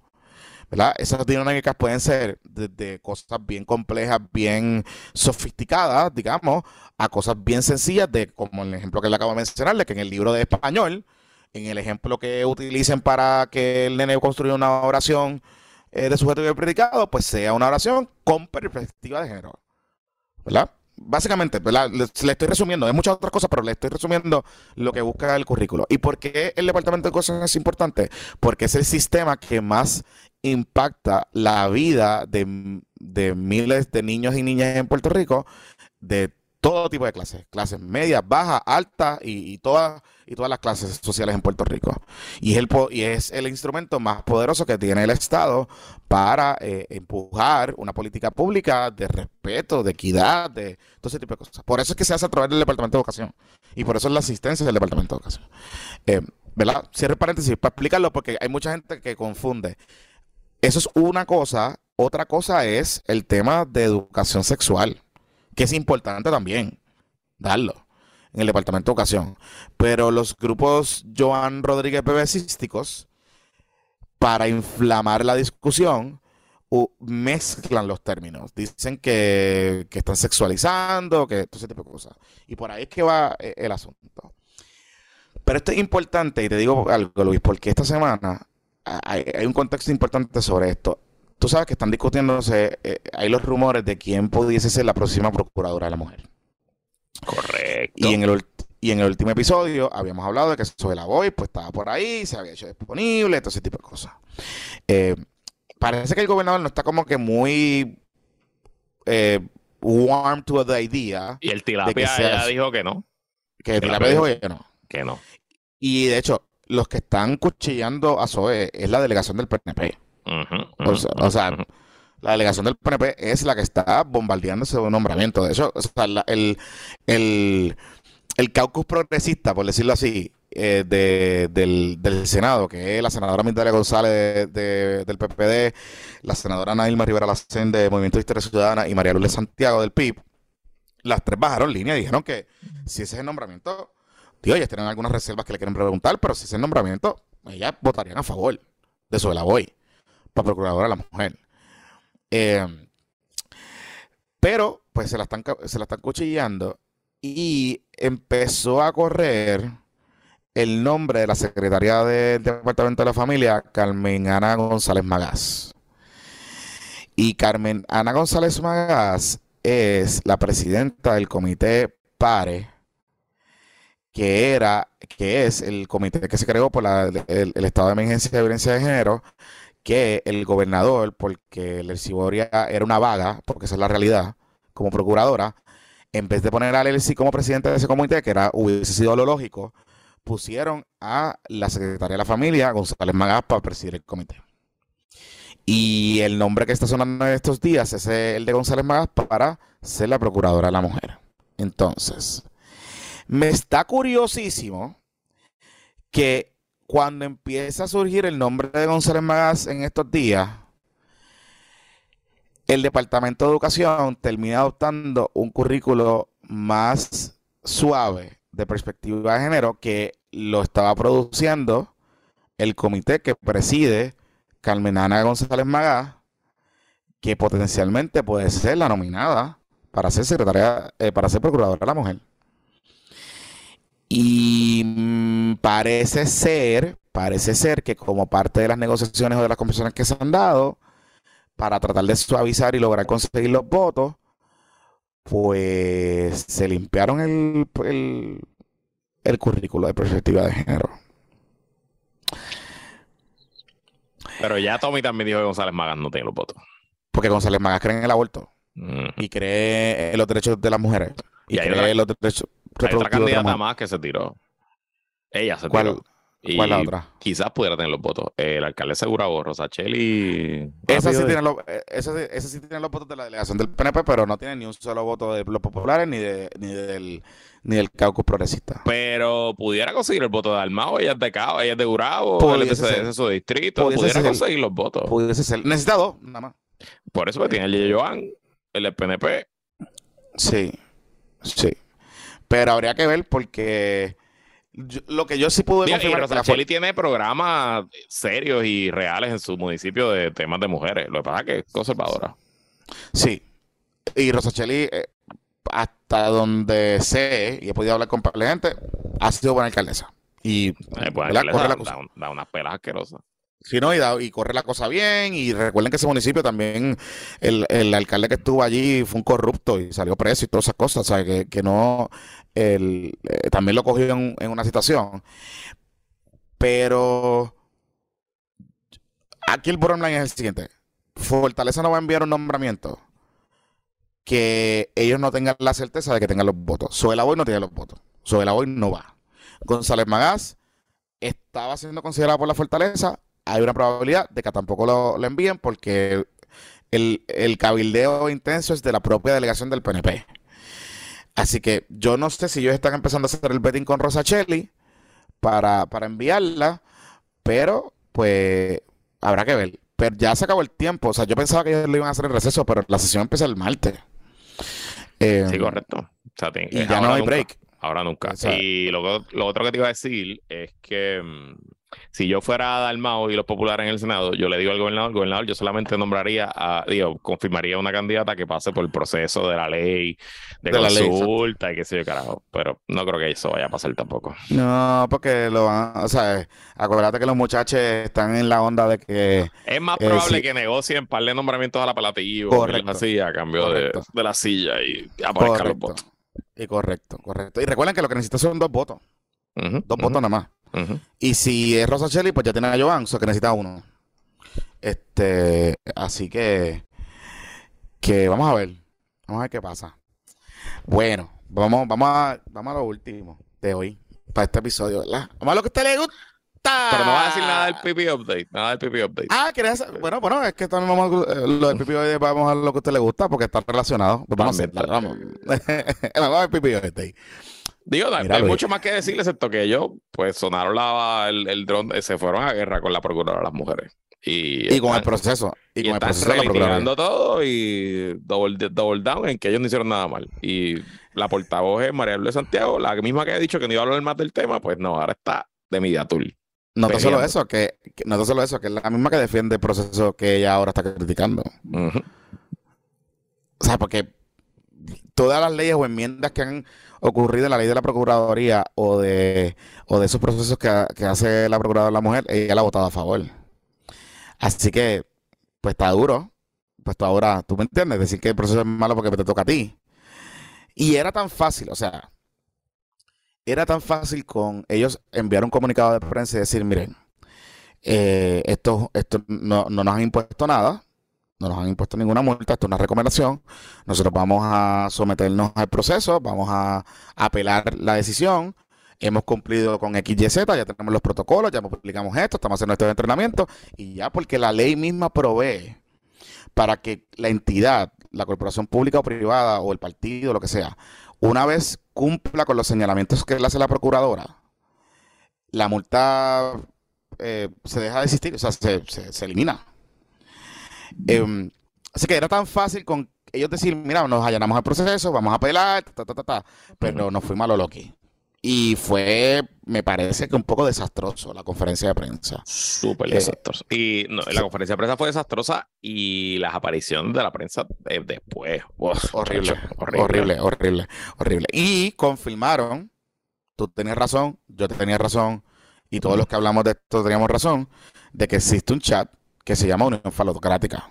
O sea, con la, hay un sonido en mi programa de radio con la boquita de comer de María de Lourdes, porque no, o sea, esto no fue que yo me lo inventé, se lo sugerí. Yo le hice una pregunta específica. Usted dijo en la conferencia de prensa que usted vio unos mensajes y que habló con dos personas que eran miembros de un chat. Ese chat era el que se hace mención o alusión de que se llamaba la falocracia o lo que sea. Y ella me dice, eh, sí, se llamaba la Unión Falocrática. Así que toda la gente y todos los fotutos pipiolos que están desatados, los tengo en mi Facebook ahí peleando, llevan como cuatro días peleando. No, y en Twitter eh, han salido un chorro de cuentitas con nombres falsos. Sí, y con nombres, sí, sí, Tengan sí, cuidado, sí, que está difícil para las cuentas con nombres falsos en Twitter ahora eh, mismo. Eh, es difícil. tengan cuidado. difícil, cuidado, muchachos. Y cuidado, muchachos. Este. Hay una que tiene como 170 seguidores que está viviendo en mis replies, mano. Vive en mis replies. Sí, sí. Hay otra, y hay otra que está, que vive en los replies de PPP. Y lo vi. Y entonces no me ataque a mí, pero me ataca a mí. Es como que Lebron esto, Lebron yo, está bien, ok, whatever. ok, está bien, lo que tú digas. Em, y, pero me, llamó la atención porque en esa misma contestación ella dice, no, pero me han pedido que nos revele los nombres de las personas que yo hablé. Ok. Ok. Está bien. Chévere. Yo se le digo a la gente del PIB que sé que nos escucha, de hecho, un saludito, eh, y que ya han decidido que, porque esta semana volví a pedir a Juan Dalma para mi programa y no me van a dar, o sea, ya ellos decidieron que ya, yo estoy con la lista, ya yo estoy con Manuel, en la lista misma de Manuel Natal, que no me da entrevistas, de Alexandra Lúgaro, que no me da entrevistas. Y, y, exacto, y ahora pues Juan Dalmau no me va a dar entrevistas. Sí, pues perfecto, pues está bien. no hay ningún problema, no hay ningún problema con eso. Un saludito, Juan, eh, qué chévere. Como quiera tengo los mensajes. Y tengo una información que me llegó que estoy corroborando, que parece que tengo la lista de la gente que estaba en el chat de la falocracia. Mm. Así que, nada, para que sepi, para que sepi. que vaya, güey. Eh, los que están revolcando la mierda son ellos, los que hicieron la conferencia de prensa son ellos, los que se fueron de miniatura, ellos, si ellos simplemente acogían la querella, decían que iban a apelar, que iban a ser parte del proceso y que ya habían resuelto los problemas, pues ya pasaba, ya se acababa y seguíamos hablando de Wanda y del venezolano y de qué sé yo, de Trump, ¿entiendes? Y, siguen, y siguen insultando a la, a, la denunciante y siguen con un lenguaje fuerte, o sea, no, ya tienen que, o sea, yo no sé, de verdad que yo no entiendo lo que ellos están haciendo, no entiendo la estrategia detrás de todo esto, pero nada, este, chévere, vayan a, los medios que les gusta que ustedes los cubran, vayan a los periodistas y las periodistas que les pasan la manito y que como pues eh, eh, les gusta que le chuleen, porque pues Juan Dalmau chulea y tira guiña y esas cosas, pues vayan a esos sitios y cool. Y, y hagan pues, hagan los papelones que ustedes quieran hacer. Eh, nosotros vamos a seguir como hemos hecho con el PNP, como hemos hecho con el PPD, como hemos hecho con Victoria Ciudadana, como hemos hecho con eh, Columna Corta, como hemos hecho con, con, el que sea, en la medida en que nosotros recibamos información que podamos corroborar y la vamos a seguir trabajando y la vamos a seguir divulgando porque para eso existe puesto por problema. Y si no hubiese sido, si no hubiese sido por este espacio, ninguno de los medios de comunicación en Puerto Rico que le pasan la mano al PIB le hubiesen dado seguimiento a esta información. Porque no fue hasta cuatro semanas después que nosotros y prensa comunitaria sacaron y revelaron información de lo que estaba pasando allá adentro. Que hubo un, periodista, que fue Julio Rivera Sanel, que le hizo preguntas a Juan Dalmao que se estaba escondiendo de los medios de comunicación. Así que, nada, si ustedes quieren seguir haciendo esto, pues chévere, y siguen demostrando que si ganan no va a poder ser gobierno. Porque esto es una sencillez. Esto se resolvía fácil. Se resolvía fácil. Y cuidado si la alianza se va en volanda. Pero ahora mismo no hay alianza. Ahora mismo no hay alianza. Pero no, hay, no hay alianza. ¿De qué hablan? ¿Qué alianza? Además, ahora le hace más falta el PIB que a Victoria. Ahora es al revés. Por eso, por eso, por eso. Así que, nada. y de hecho, eh, by the way, Dejen de estar escribiéndole a las denunciantes y a las víctimas. A las, mujeres seguidoras de su partido que fueron las que denunciaron esto. Dejen de estar insinuando que son infiltradas, que son. O sea, dejen esa. se parecen ya al PNP y al PPD. O sea, dejen eso. Cojanlo suave. Porque esta gente son militantes de su partido y fueron militantes de su partido y son de familias de militantes de su partido. Esto no somos, esto no es gente de afuera. Esto es gente de su partido. Y se ve más feo todavía. Que tú no puedas proteger y que tú no puedas velar por la gente de tu casa. Eso es más feo todavía. Pero bueno, lo dejamos ahí. Mira, ¿quieres hablarle el Peluca Gate? Vamos a hablarle el Peluca Gate. Ok. ¿Cómo quieres empezar? Bueno, para los que no viven en Twitter PR, que son muchos de ustedes. son muchos. Muchos, y muchos de ustedes. Este, no es obligatorio estar en Twitter para escuchar este podcast, aunque ayuda. Eh, y nosotros hacemos un esfuerzo bastante para explicarles los personajes. Sí, sí. y las este, cosas, exacto. Bueno, hay un, hay, un personaje de, la, de Twitter PR de, de muchos años este, que se llama La Peluca de Olivo, que era una cuenta que no se sabía hasta esta semana su, su, identidad, quién era la persona detrás, que pues se convirtió muy influyente, ¿no? Creo que tiene 20 mil followers en Twitter. Este, eh, la peluca Olivo era, es un tipo bien gracioso, bien inteligente, con comentarios sobre la realidad política en Puerto Rico y pues nada, siempre ha sido un misterio quién era. Eh, a muchas personas habían sido señaladas como ser la peluca de Olivo que yo siempre le decía a la gente que te dijera, pues siéntete bien porque es una cuenta buena, inteligente, o sea, no, no, no, es, no es shitty content, o si la gente piensa que eres tú, pues piensan que tú puedes capaz de hacer eso, pero una de esas personas acusadas fue Jonathan Lebron, que yo creo que fue Saga aquí en este podcast, la primera persona que te acusó de ser la peluca de Olivo. No, eh, no sé, eh, era como mencionando gente lo estaba diciendo en Twitter y como que lo trajo aquí y lo hablamos y empezamos a joder con eso. Pero sí, sí, pero no. Había gente que realmente en serio se lo estaba creyendo en Twitter. Ajá. Pero dale, sí, sigue. Este. Y. Y pues nada, eh, la cosa iba. Pues, él se ganó, la, la Peluca se ganó el premio de tuitero del año en los primeros PPP Awards, los del 2020. Este, y siempre tenía una relación como simbiótica con el podcast, ¿verdad? Como que hay tweets de él diciendo que somos el mejor podcast de Puerto Rico y qué sé yo. Pero algo cambió eh, eh, a finales del 2021 cuando quedó segundo en la votación para cuenta Twitter del año y se lo ganó Loren, lo cual es un punto bien negro en la historia de este podcast que Loren haya ganado un premio, pero bueno, pues la gente vota, ¿qué vamos a hacer? O sea, la democracia no es perfecta. Eh, este, y desde ese momento como que se viró con nosotros, se puso, yo no sé. Sí, se puso, se puso personal y agresivo. sí. Este, y pues nada, eh, pero hace mucho tiempo se sabía que no era una sola persona que que metía la mano ahí, ¿verdad? Porque eh, las palabras tienen DNA eh, y, y, habían un simple análisis, tú podías ver, ¿verdad? Y saber cuándo escribía alguien o, que, los temas que podían escribir otras personas, lo que sea. Em, lo que sí se sabía que en algún momento dado de esa cuenta o a alguien de esa cuenta, ¿verdad? Porque pues tengo que, hacer la salvedad de que hay una persona que, se reveló esta semana, ¿verdad? Y que esa persona afirma que habían dos a tres personas que escribían allí, según él, ¿verdad? Em, pues en un momento dado, esa cuenta o, la persona o las personas que estaban ahí, eran parte de la redacción, sí tenían unos sesgos, unos, eh, digamos, em, comentarios o tweets que parecerían ser que tenían acceso a cierta información o a ciertas personas en ciertos grupos, ¿verdad? Grupos políticos, grupos de medios, grupos de, ¿verdad? Ciertos grupos de interés o ciertos corilles.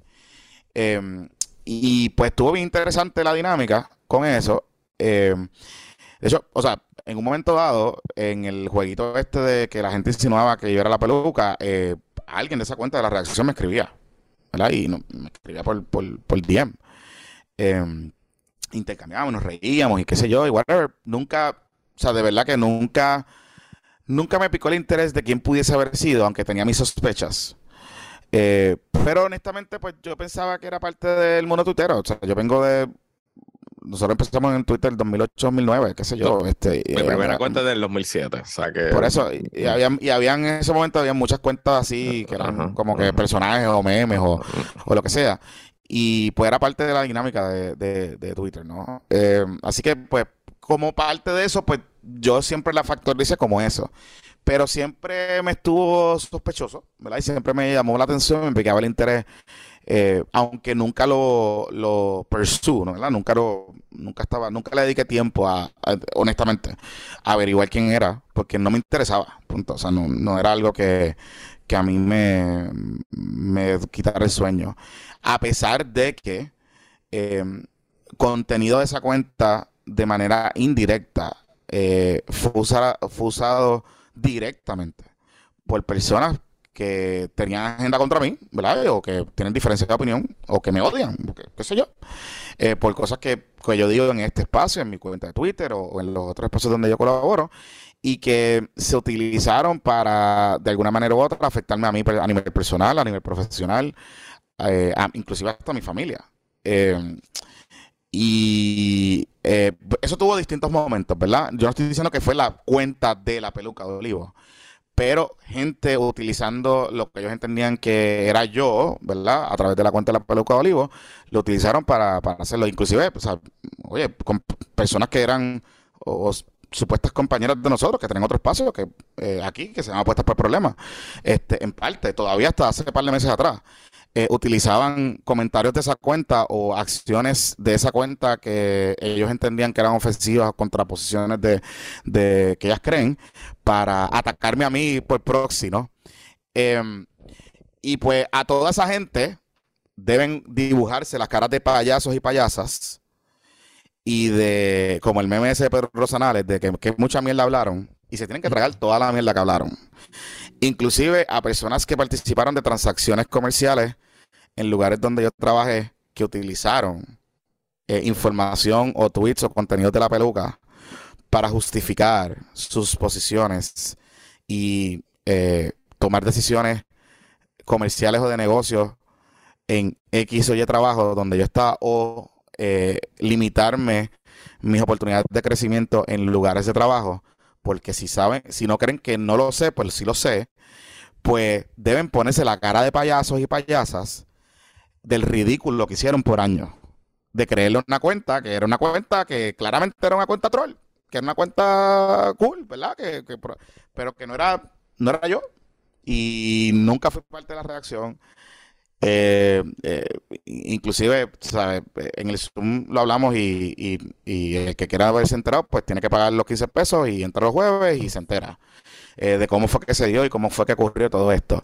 Y de hecho hay gente insinuando que esto es una conspiración, que aquí hay una coordinación entre tú y yo para hacer esto y todo ese tipo de cosas. No hay ningún tipo de coordinación. Así es. Cero. Cero de coordinación. nosotros venimos a conocimiento semanas antes digamos, porque eh, personas cercanas a este podcast, que son fans de este podcast, que inclusive son fan, eh, son fan de los buenos, de los que te regañan y de los que te aplauden cuando lo haces bien. Eh, y estoy hablando específicamente de la resistencia PPP. Em, y que a través de su portavoz ad hoc, el bartender, pues dieron con la información de cómo, de quién era esta persona. Y decidieron revelarla. Punto. O sea, eso fue lo que pasó. Eso, literalmente eso fue lo que pasó. Y yo sé que hay personas por ahí que están tratando de, montarse a caballito o de decir o no decir o de justificar ciertas cosas que hacen con sus vidas y que son vidas miserables y que dependen de, del mundo tuitero para vivir o para venderse una película o vivir una película, que están por ahí insinuando cosas a través de terceros que están llamando a gente, que están tratando de presionar o que le llevaron información que, no es correcta. Y a todas esas personas, públicamente, yo los invito a que me llamen o me escriban a mí.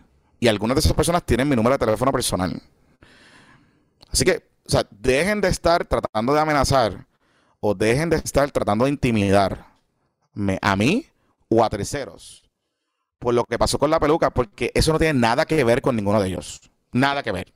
Nada que ver. Ni tiene que ver conmigo, ni tiene que ver con Luis, ni tiene que ver con el puesto de problemas. Nada que ver. Nada que ver. Así que eh, eh, fue bien gracioso porque lo, hubo muchos comentarios así de tweet como que la peluca que tú pediste fue el chain, la peluca que sí, llegó. Sí. Entonces era como fue, que... fue bastante, nada, para que sepa, la peluca es un chavaco que estudió Derecho que se llama Héctor Omar, ¿cómo se llama? Este... Héctor Omar Álvarez, creo que es. Álvarez, si no me equivoco. Este, es fanático del podcast, fue Patreon varios meses, estuvo con nosotros en algunos Zooms y algunos chats. Este, y lo más por lo menos cabrón para mí fue que, bueno, dos cosas, dos cosas, bien, bien cabrona. Eh, la primera, que el chamaco en algún momento tuvo un podcast que se llamaba El Lío del Caso. Ajá. Y que yo fui uno de los invitados en ese podcast. Este. uno de los primeros, tú querías ayudarlo. Yo creo que como el episodio 3 o 4, algo así. Este, el podcast era un concepto interesante, están por ahí los episodios todavía, pero obviamente me llama la atención que uno es bueno Digo, yo no le digo que no a nadie. Si tú, si tú tienes un poquito me quieres invitar y yo puedo hacerlo, yo lo voy a hacer. Este, además, y lo hemos hablado aquí. Igual, como igual, yo, igual yo, o sea, si tú me quieres invitar, pues me invitas. Parte de nosotros de, de, volver a la comunidad y nosotros queremos que haya más podcasts, no menos. Este, así que eso no, es issue, pero interesante, ¿no? Y lo segundo, que es lo más cabrón de todo, porque pues, Puerto Rico es chiquito y, y las cosas pasan porque pasan.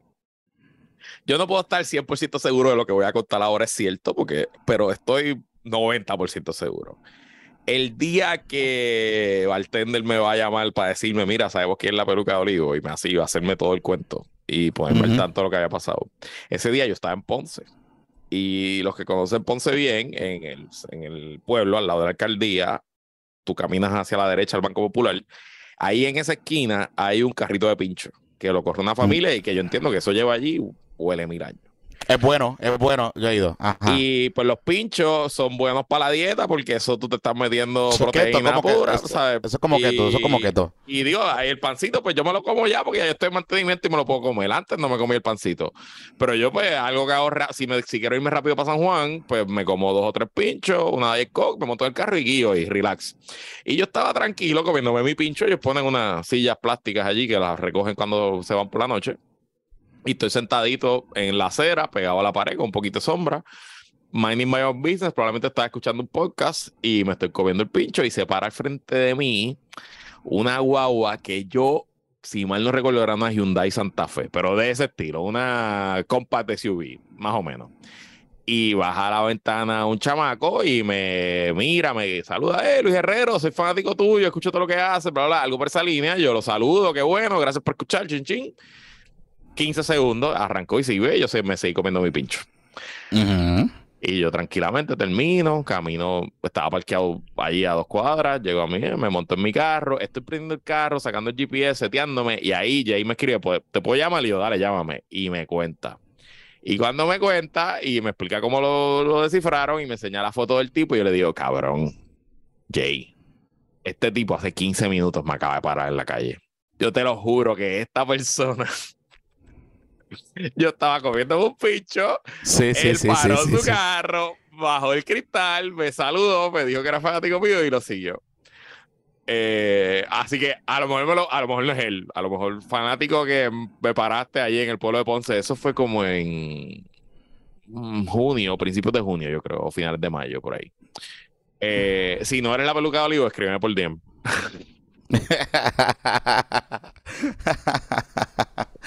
este, así que nada, cuando pasa todo esto, o sea, al final del día, al final de la historia, ¿verdad? Eh, es que la misma persona se doxea. O sea, ya la habían publicado, pero es la persona quien confirma con un comunicado, ¿verdad? Que era él. Y que, y que él conjunto con otras personas que eran parte de la redacción de la película. Entonces, inclusive él dice que él nunca, que ellos nunca tuvieron como esta cosa de esconderse. O sea, que no era tan... Ajá. eh, Sí, eh, seguro. ajá, supuestamente, claro que Sí, sí. claro, seguro. Ajá, me, me imagino. Este, pero nada, es parte de... eh, de Como yo siempre he dicho en este podcast, eh, el mejor troll vive en tu corazón. Si tú quieres entrar al, al, al vacilón y a la arena de Twitter, hazlo con tu nombre y tu foto, vas a ser mucho más efectivo. Y a Sí, la sí. entrada o a la salida, si tú buscas el, eh, el protagonista del día a día, pues tarde o temprano van a saber quién tú eres. Le pasó a la vieja changa. La vieja changa fui yo el que lo saqué y después somos, y somos patas, nos llevamos súper bien ahora. so, Sí, sí, este, Y este ha pasado mil veces. De nuevo, Jonathan y yo llevamos en esto desde el principio, lo hemos visto mil veces. Si usted quiere entrar en el, en el toma y dame y usted tiene talento para lo que, pues entre con su nombre y su foto y Exacto. no hay problema. Y meta mano. O sea, como que no Seguro. parte de eso. O sea, al final del día, parte de. O sea, como yo he dicho anteriormente, a mí me gusta el calentón, yo vivo para el calentón. O sea, yo vivo para el calentón. Pero vivo yo. O sea, yo. ¿Verdad? Yo, este espacio, el beat, o sea, yo. Eh, y yo tengo. O sea, nosotros tenemos unas reglas bien básicas. Bien básicas. Nosotros no metemos con las vidas privadas de nadie. Correcto. Ni con la manera en que se gana la vida siempre sea, siempre y cuando sean legales, tampoco nos metemos. Y aunque sean ilegales, pues si no nos entramos, pues está bien, pero tampoco nos metemos en la vida de las personas, ni tampoco nos metemos con personas y sus hijos, familiares, esposos, esposas, lo que sea. O sea, no tiene nada que ver. Eh, y esa ha sido nuestra regla aquí desde el día uno. O sea, inclusive nosotros nos hemos, eh, hemos compartido en distintos espacios, en distintos foros con personas que hemos visto, nos hemos dado un palo, nos hemos invitado, qué sé yo, que son funcionarios, desde funcionarios públicos de, de cualquier nivel del gobierno, cualquier nivel. Y hemos hablado, chisteamos del podcast, dice esto, lo otro, whatever. Y Santi, bueno, todo el mundo sigue su camino. Y nada, usted no, yo, usted no nos han escuchado nunca decir, diante, estuve jangueando con fulano y lo vi pata abajo. No, porque eso aquí los funcionarios públicos y las personas públicas tienen derecho al disfrute de su vida privada. También. Ahora, si usted está en la onda de meterse en la vida de los demás y de tratar de utilizar su fama o lo que sea, tuitera o lo que sea, para tratar de empujar distintas agendas y que gente ahí se convenza de que esas agendas, de que esas agendas son reales y que eso se convierta en realidad, porque eso es lo que estaba pasando en parte también, ¿verdad? Que inclusive con Albelo le pasaba, que había gente que o literalmente decía, bueno, ese eres tú eh, o insinuaba eso, y se lo vivían y lo llevaban, lo sacaban del Twitter y lo llevaban a otros foros eh, para hablar sobre esos asuntos. Eh, así que, y esto también es un mensaje para la gente que vive en ese mundo de redes sociales. Corillo y corillas y corilles. Hay, si usted va a hacer su vida alrededor de lo que le diga una cuenta anónima, usted debe chequearse honestamente. O sea, debe chequearse. Debe ir a un psicólogo debe ir a algún tipo de ayuda, debe chequearse porque si usted va a coger para trofeo y para que sus opiniones o las, o las opiniones que usted pueda tener sobre alguien sean influenciadas por un tercero, eh, sea quien sea, pues usted tiene un problema de criterio propio, tiene un problema de prejuicios y tiene un problema que usted tiene que chequear y usted tiene que reconocerse. Todavía hoy, Luis, todavía hoy hay gente de Victoria Ciudadana y del PIB, o Wokes, o Tuiteros, o lo que sea, que están todavía insinuando de que esto es un false flag, de que esto es un complot, de que esto oh, se para desviar la atención. O sea, aún después de que la persona se publicó. Sí, sí, porque los fake news, Corillo, no solamente están en el PNP, en el PPD, también están en la izquierda y en los wokes. Y acuérdate que todos los prejuicios y los fake news se, eh, florecen porque eh, van a favor de nuestros prejuicios. Nos hacen, nos, confirman lo que ya nosotros queremos creer, tú sabes. que es lo que ha hecho Mr. Fortán, Oscar Fortán, que lleva dos semanas jodiendo en Twitter, cambiándose la foto y el nombre a Pierluisi, y a qué sé yo, y la gente le da, y escribe estupideces y la gente le da retweet pensando que es Pierluisi. Porque la gente quiere pensar que Pierluisi es así de bruto, que Pierluisi es así O sea, y, pues, exacto, exacto, exacto. Mira, y, oye, te iba a decir algo, que tú sabes que hay gente que está insinuando por ahí que esto era un complot para, e, entre esto, eh, o sea, hay gente en el PIB que ya tiene la idea de que entre lo de la, revelación de la peluca de olivo y lo de el PIB update, el falocrático, que nosotros hemos dado dura eso y como está todo relacionado al, al podcast, etcétera, que todo es un complot para no hablar de otros temas. Oh, eso inclusive estaban insinuando inclusive de que no queríamos eh, hablar de que si del alcalde de Aguadilla, que si del otro, y obviamente hacer otra referencia a ti, y yo de otra cosa, y qué sé yo. Y yo, y yo, me, y yo, me, yo, lo, yo lo leo y digo, pero, pero, pero usted se lee. O sea, como que vamos a asumir que, que, eso es cierto. Pues la gente puede masticar y, y comer chicle a la vez. O sea, no entiendo caminar y comer chicle a la vez. No este entiendo cuál es a veces dura dos horas. ¿De qué cara ustedes hablan? Además de eso, tú haces, tú haces como 15 horas de radio a la semana. Yo hago cinco más. Tengo que hablarle de los temas que surgen. O sea, yo... y entrevista a todo el mundo. O sea, la gente que no va a mi programa, como Manuel Natal, Alexandra Lúgaro, ahora Juan Dalmao, etcétera, no van a mi programa porque no quieren ir. Pero hay gente de Victoria Ciudadana que ve mi programa. Mariano Gales, José Bernardo Márquez, eh, José Betitito, Ana Ilma, del eh. PIB hasta la propia María de Lourdes al otro día de la conferencia de prensa me dio una entrevista de 20 minutos. O sea, esto no se trata, esto se trata de decisiones personales y que cada cual, pues, pues si son cobardes lo que sea, pues allá ellos. Pero, volvemos. Aquí resumida cuenta. A todos los que se creyeron y a todos los que pensaron o pensaban lo que querían pensar de la peluca, vístase de payaso y payasa, póngase, ¿sabes? El, el, gif ese de payaso, póngaselo en la carota y utilice las palabras de ese ilustre ancla periodista de Guapa Televisión, Pedro Rosanales. Ave María, que mucha mierda hablé. Exactamente. Exactamente. Fíjate, ese, es el, ese es el título para este episodio. Ave María, que mucha mierda hablé. Me parece, que está bueno. PPP 251. Mira para allá. 251. Y todavía no, no, sé no sé bien, no sé bien, pero por ahí. Uno de los dos. Ay, ay, ay. Uy, la vida. Hermoso. Vamos a dejarlo hasta aquí, Jonathan Lebron. Claro que sí, que la fuerza lo acompañe. Nos vemos el próximo martes. Digo, a menos que arresten a alguien o, uh acusaciones. Gracias a todos. Oye, gracias a todas y cada una de las personas que eh, nos escucharon en estos últimos episodios. Han sido unos números brutales. Mira, eh, los, downloads en el mes de agosto o sea, que estamos a 13, todavía falta más. Está 47% por encima del mes de julio. Por encima, exacto. Y, y, y entonces... 47% eh, más de Oye, que, o nosotros, ah, eh, los meses de julio y agosto siempre han sido buenos para nosotros. O sea, que son los meses lentos, pero siempre usualmente, porque pasó con el verano del 2019, pasó, como que siempre hay un antes y después.